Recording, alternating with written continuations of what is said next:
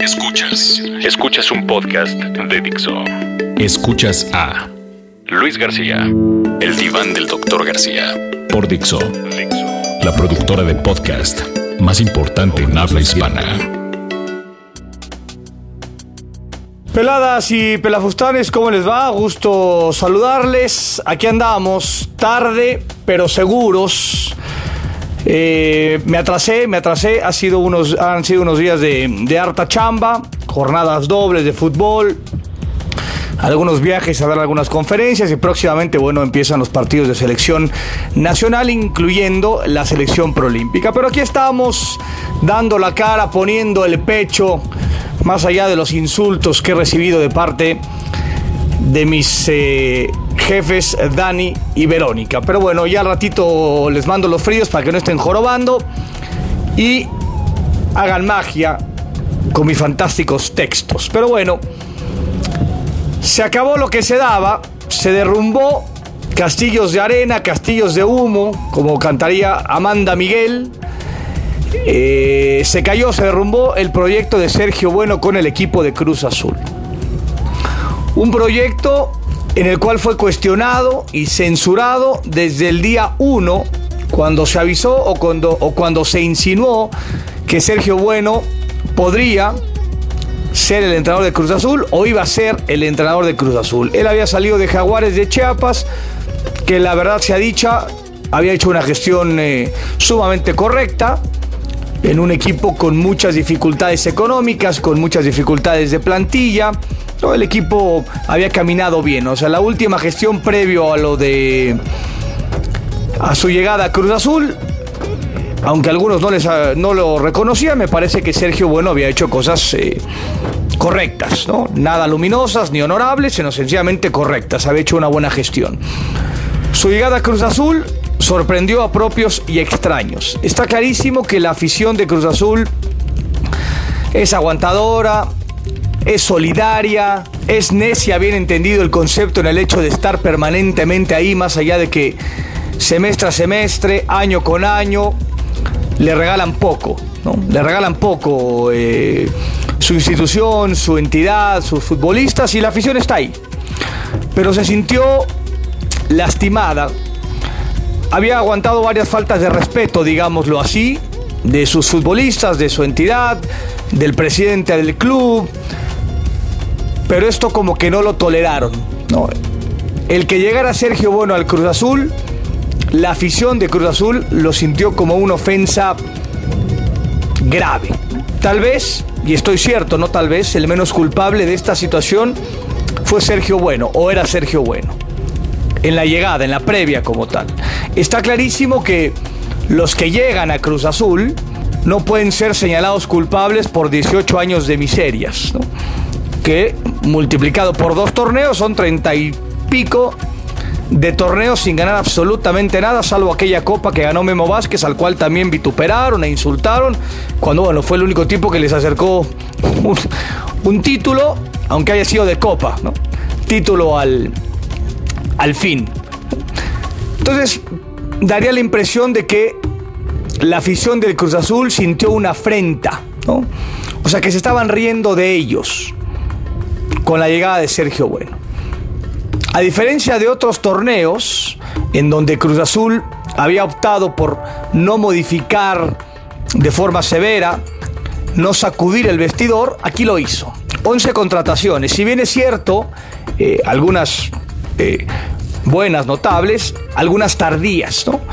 El caso de, de Bozo, el caso de Belushi, que llegan, eh, que llegan tarde, que los inscriben tarde, ¿no? Caso Rojas que se lastimó y, de pronto eh, empieza todo a caminar muy mal. Y está claro que tiene que ver inclusive hasta con mala fortuna o mal fario, porque somos de flaca memoria. Arranca el torneo en su casa contra Monarcas. El Cruzul si gana el partido 6 a 1, nadie dice absolutamente nada. Inclusive falla en un penal. Torrado falla un penal arrancando el partido. Pero más allá de la falla del penal, Cruz Azul le pasa por encima a Monarcas. Le pasa por encima a Monarcas y acaba perdiendo el partido 3 a 0. Pero en el trámite del juego, Cruz Azul, insisto, tuvo 7 u 8 chances de claras, ¿no? Mano a mano con el portero, y no terminó resolviendo el asunto. Una de las grandísimas problemáticas de Cruz Azul, su centro delantero. Y aquí me voy al asunto de Pavone.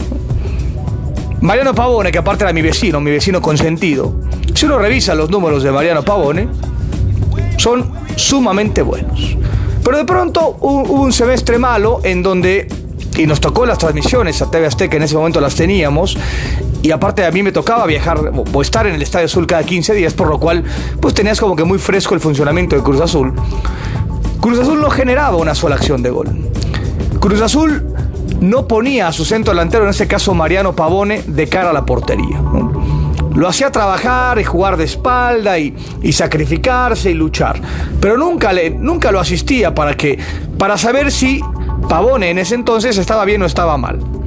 Se apuesta por Santa Cruz, que cuando se, se concreta la, la llegada, pues, automáticamente todo el mundo aplaudimos. Un futbolista fantástico, con un currículum vitae maravilloso, vigente como tal, metiendo goles en el Málaga y penosamente las lesiones lo mataron, lo liquidaron.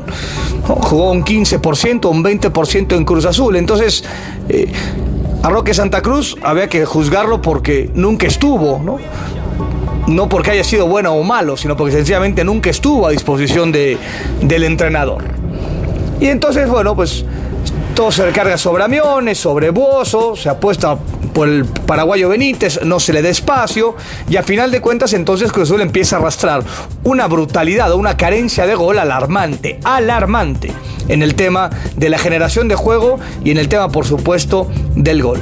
Pero empieza el proyecto de Sergio Bueno y entonces empiezan a tropezar.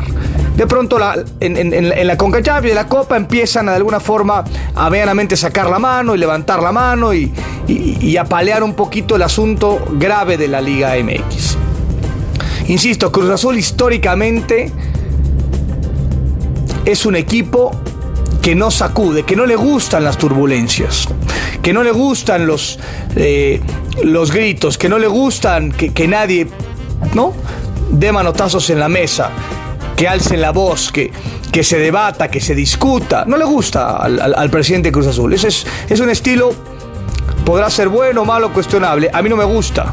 A mí no me gusta porque tiende mucho más a la pasividad que a otra cosa. También de pronto uno agradece que Cruz Azul, y lo habíamos dicho, lo he dicho en eh, muchas ocasiones, tuviera esa serenidad, porque también hemos conocido equipos que, que, toman decisiones sobre las rodillas y son virulentos y son flemáticos y, y son volátiles. De los dos extremos, siempre será mucho mejor estar más cercano a la prudencia. Pero de pronto, si, si te acercas mucho a la prudencia y te vas del otro laredo, acaba siendo pasividad. Inclusive hasta gris, pasguato. Y, y, y, eso era lo que se percibía hacia afuera. O sea que Cruz Azul, no, su sangre o su corazón no latía a las, a las velocidades o, no palpitaba la velocidad o a los decibeles que, que se requiere como tal, ¿no? Entendiendo la, la historia que tiene este club, porque también lo platicábamos, ¿no? Si no han tenido posibilidad de entrar al museo que tiene Cruz Azul, yo los invito a que lo hagan, ¿no? al museo de su historia y, está fantásticamente bien montado, trofeos por cualquier parte de, del museo y uno, empieza a revisar los nombres que ha tenido Cruz Azul y, y neta es para, para ponerse de rodillas, o sea, unos nombres extraordinarios de lo mejor que ha tenido el fútbol mexicano, tanto foráneos como mexicanos. Una, una verdadera delicia. Entonces, hoy veo hoy, hoy uno observa un equipo derruido, un equipo este, sin rumbo y, y entonces no macha ¿no? con su historia, con su, con su prosapia, con, con todo lo que ha sido, con todo lo que ha forjado Cruz Azul, ¿no? y con todo lo que es, porque al final de cuentas yo también creo que, que los equipos o las, eh, o, las jerarquías de los equipos no se pueden derrumbar ¿no? De forma terrible. Sí, sí, tienen turbulencias importantes, eh, terremotos importantes y hoy está viviendo uno el equipo de, de Cruz Azul. Cruz Azul necesita salirse de la costra, salirse de ese, refugio, este, salir a la calle, gritar, eh, sacudir las, las, neuronas, las emociones, este, impregnarse, que, ¿no? salir a la calle que lloviendo, gritar, o sea, parece un equipo aletargado, un, equipo de estos electrocardiogramas ¿no? en, en, donde no tiene ni altas ni bajas. Se maneja en una franja gris, en una franja de sin problemas, ¿no? de no hacer olas, de no hacer ruido, ya no le funciona eso a Cruz Azul. Cruz Azul tiene que detonar otro tipo de situaciones y parece ser que con eh, este cambio pretende hacer eso. Ya se dieron cuenta que, insisto, que, que el ser extremadamente precavido y sereno los ha conducido a un, a un letargo, eh, inclusive casi casi de calidad de zombies, ¿no? Caminan sin saber, caminan sin sentir, caminan sin ver, sin escuchar, sin hablar caminan, ¿no? Ahí van como zombies para, para izquierda, para derecha, dejándose arrastrar por la corriente. Dirá Lucero, mi comadre Lucero, como unas veletas. Eso es lo que uno percibe de Cruz Azul, es una veleta. Para donde vaya el viento, ahí van. Y no les importa, y, no pasa absolutamente nada, y ahí van, ¿no? Y caminan, y caminan abrazados, insisto, a una prosapia y a una historia, y a unos, a unos nombres del pasado que, insisto, son envidiables, sin lugar a dudas, ¿no? Pero que no les alcanza ya para competir de forma, de forma poderosa. Hoy se apuesta, parece, por Tomás Boy, un, un tipo con un perfil totalmente distinto a Cruz Azul.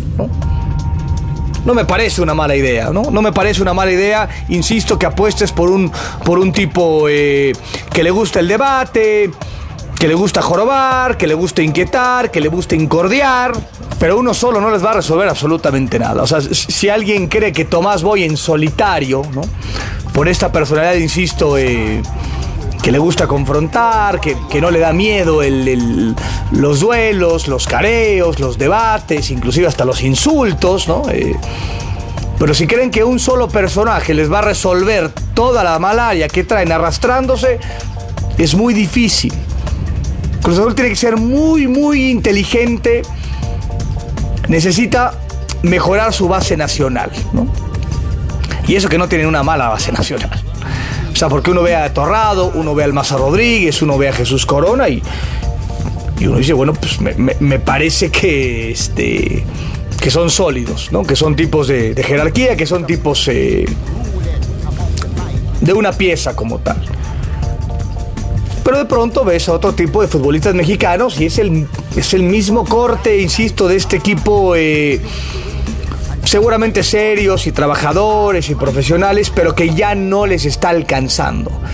Cruz Azul necesita muchas más cosas. Yo también creo que los equipos no se componen de un día para otro, no se componen de un semestre para otro, no se componen de un año ah, al otro. E, esa es la problemática también de Cruz Azul. O sea, Cruz Azul ya se acabó el crédito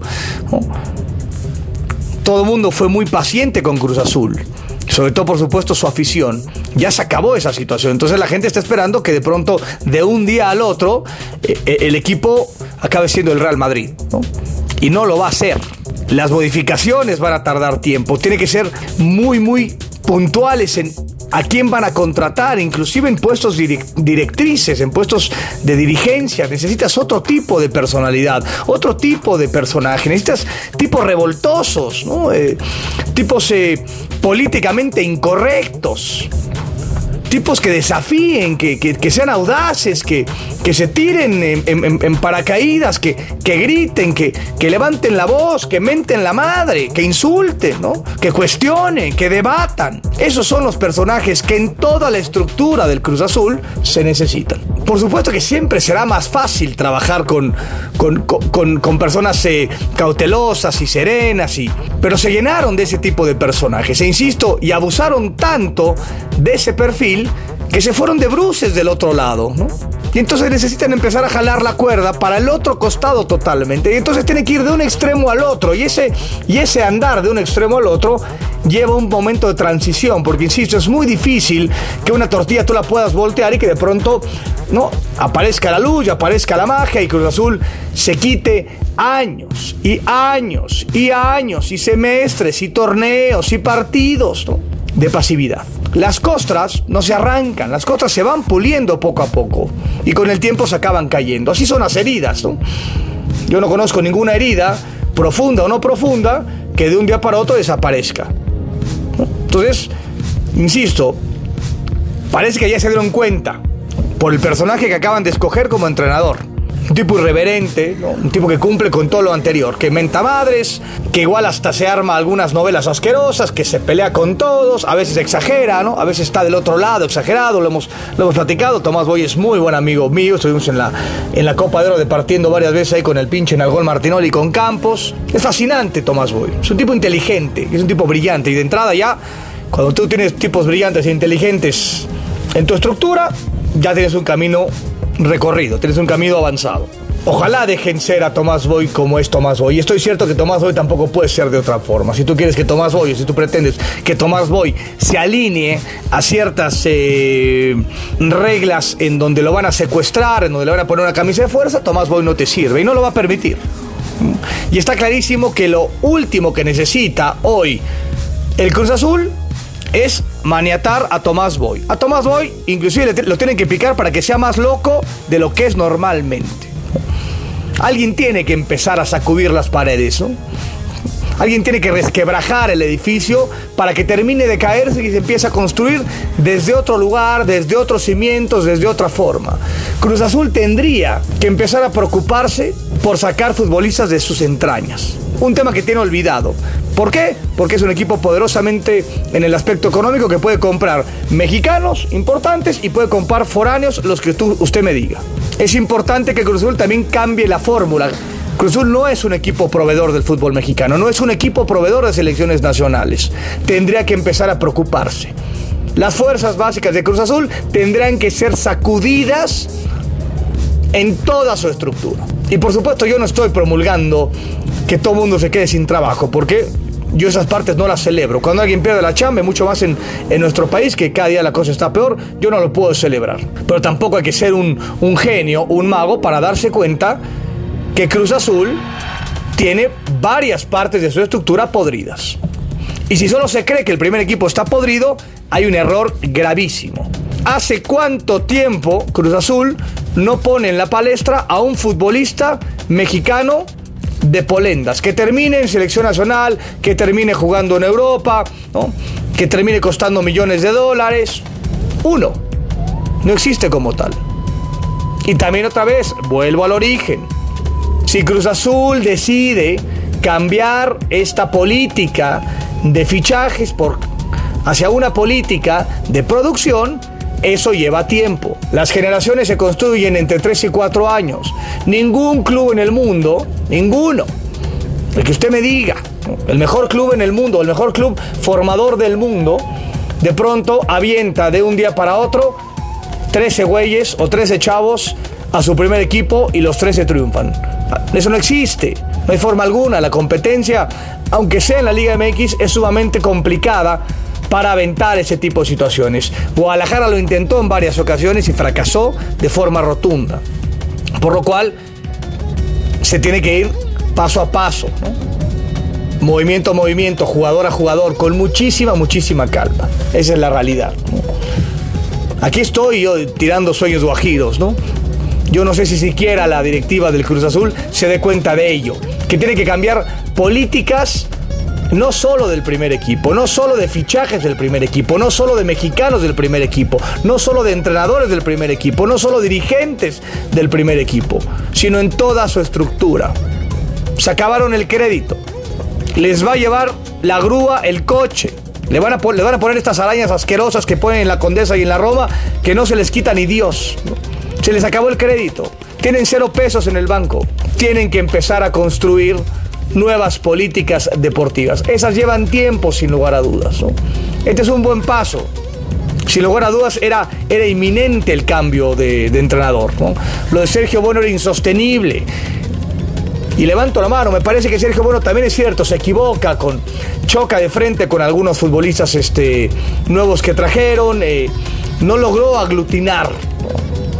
Al revés, fue de frente. Es, un tipo bravo también, Sergio Bueno, ¿no? Es un tipo que tiene mucho tiempo en estos menesteres. Pero es un tipo bravo, es un tipo complicado, es un tipo complejo. Es un tipo que tiene un historial también. ¿eh? Sergio Bueno no, lleva dirigiendo tres minutos, lleva mucho tiempo. Y como buen entrenador, insisto, de pronto son necios. Y chocan de frente como, como toros de lidia y van y chocan contra la pared. ¿no?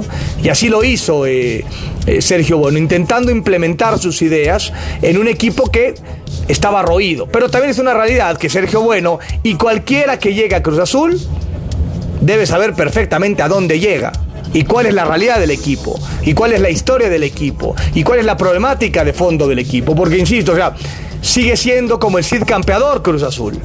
Es muy agradable decir, voy a, voy a Cruz Azul, Cruz Azul me quiere, un equipo que ha sido multicampeón, que ha tenido historias fantásticas, ¿no? Que tiene unas instalaciones de la puta madre, que juega en un estadio fantástico, que es un equipo nacional, que es un equipo referente, pero es un equipo, insisto, que tiene sumamente percudidas y percudidos los cimientos. Están podridos los cimientos. Y entonces cada, cada futbolista, cada entrenador, cada dirigente que llega a Cruz Azul debe saber perfectamente a qué se enfrenta. ¿no? Ya no es tan glamuroso Cruz Azul. Insisto, es, es como decir campeador, está muerto y lo ponen arriba del caballo y te lo avientan, ¿no? Diciendo, pues aquí está este este, para que los demás se espanten, ya no se espantan. Cruz Azul ya no espanta a nadie. ¿No? Cruz Azul parece ser que da ya más tristeza que enojo. O más o sea, ya no detona eh, rivalidades, ya no detona odios, empieza a dar tristeza. Y cuando un equipo, una institución, alguien da tristeza, algo se está haciendo el carajo. Insisto, como hemos hablado del Guadalajara mil veces por el bien del fútbol mexicano, al fútbol mexicano le conviene que sus grandes entidades estén bien, caminen bien. Entre más entidades caminen bien, el fútbol mexicano camina mejor. No hay que ser un genio para, para darse cuenta de ello. Es pues, por eso que es imprescindible que Cruz Azul regrese al origen, regrese a su grandeza, regrese ese, ese equipo que, que sacudía, que sacudía a propios y extraños, que incomodaba a propios y extraños. Insisto, parece ser que están dando un pequeño paso en ese camino. El que cree que Tomás Boy en solitario, insisto, va a resolver años y años de malaria y de situaciones grisáceas y de, de, de conformismo y, de acomodo y, y de cuestiones burguesas, se está equivocando. Pero parece ser que ya entendieron que necesitan otro tipo de personajes para empezar a limpiar la casa. Que así sea, insisto, que así sea, porque al fútbol mexicano no le conviene en lo absoluto que Cruz Azul esté arrastrando las piernas y arrastrando el prestigio como lo está haciendo no este torneo, sino hace muchos, pero muchos atrás. He terminado la cátedra el día de hoy. Gracias a todas y a todos, dirá el perro Bermúdez. Besos, abrazos y arrimones, nos vemos pronto. Adeu. Dixo presentó Luis García, el diván del doctor García.